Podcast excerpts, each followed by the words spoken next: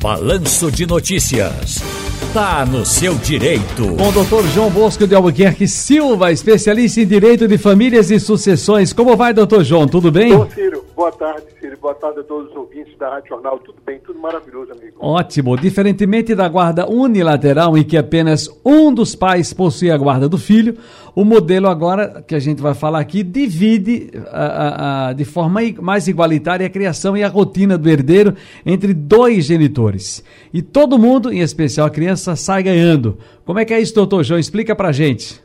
Ciro, é uma, é uma alternativa pais devem sempre buscar e a lei já determina que a guarda seja compartilhada. O que é que se compartilha na, na, na guarda compartilhada? É essa questão das decisões tanto o pai quanto a mãe, em conjunto, irão decidir o que é melhor para o filho. Qual o melhor médico para o filho, qual a melhor escola para o filho, qual a melhor atividade extracurricular. Eu gostaria que meu filho fizesse futebol, mas a mãe gostaria que ele fizesse natação. Então, busca-se o diálogo para que essas decisões, tanto o pai quanto a mãe, participem. E dentro da própria lei uh, que regulamentou a questão da guarda compartilhada, ela também traz um outro, um outro, um outro charme para essa participação do pai e da mãe, é também buscar dividir o tempo dessa criança, tanto com o pai quanto com a mãe. A criança terá uma referência de lá, terá uma casa para morar.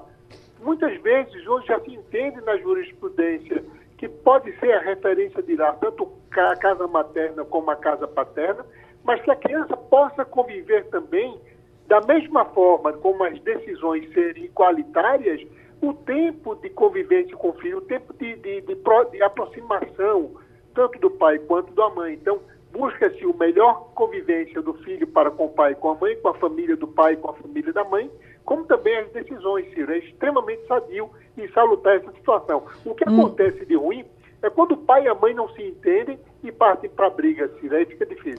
Um veio da psicologia é, acha que prejudicial para crianças ter mais uma referência quanto à educação.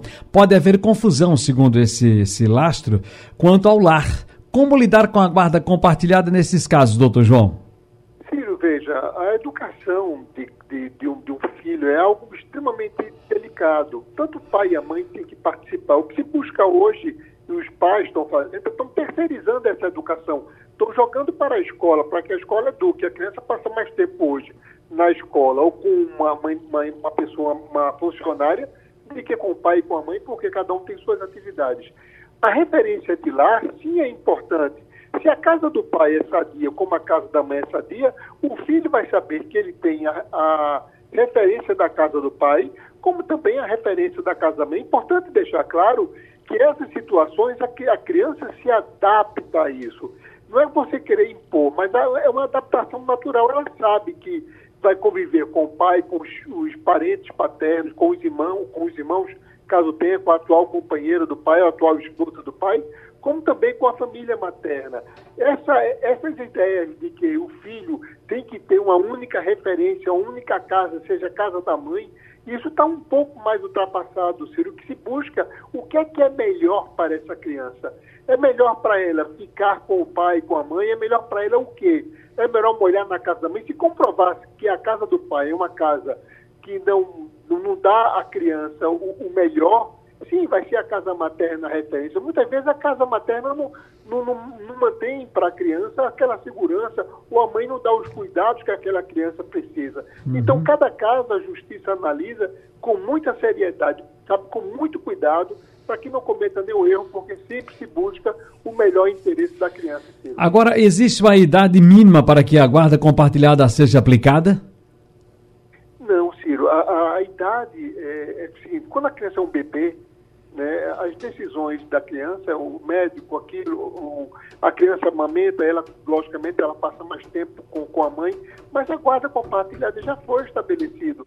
Se a mãe vai utilizar um pediatra e o pai entende que o pediatra bem é melhor, eles vão ter que decidir isso. Se o tempo da criança de ficar com a mãe por conta da amamentação é importante que ele fique, tudo bem. Mas muitas vezes a criança é pequena, a mãe tem que trabalhar, a mãe tem que viajar, e é o pai que vai cuidar. Se não for o pai, vai ser uma babá ou um parente, mas a criança precisa ser cuidada por alguém. Então, no mundo de hoje, onde as, as situações estão meio malucas, em determinadas situações vai ter que haver um consenso, um diálogo. O ruim, Ciro, é quando o pai e a mãe não se entendem. Aí é difícil, sim, mas é o caminho é buscar a guarda compartilhada, sim. Doutor João Bosco, mais uma vez, muitíssimo obrigado. Até a próxima. Ô, Ciro, um abraço a todos. Boa tarde.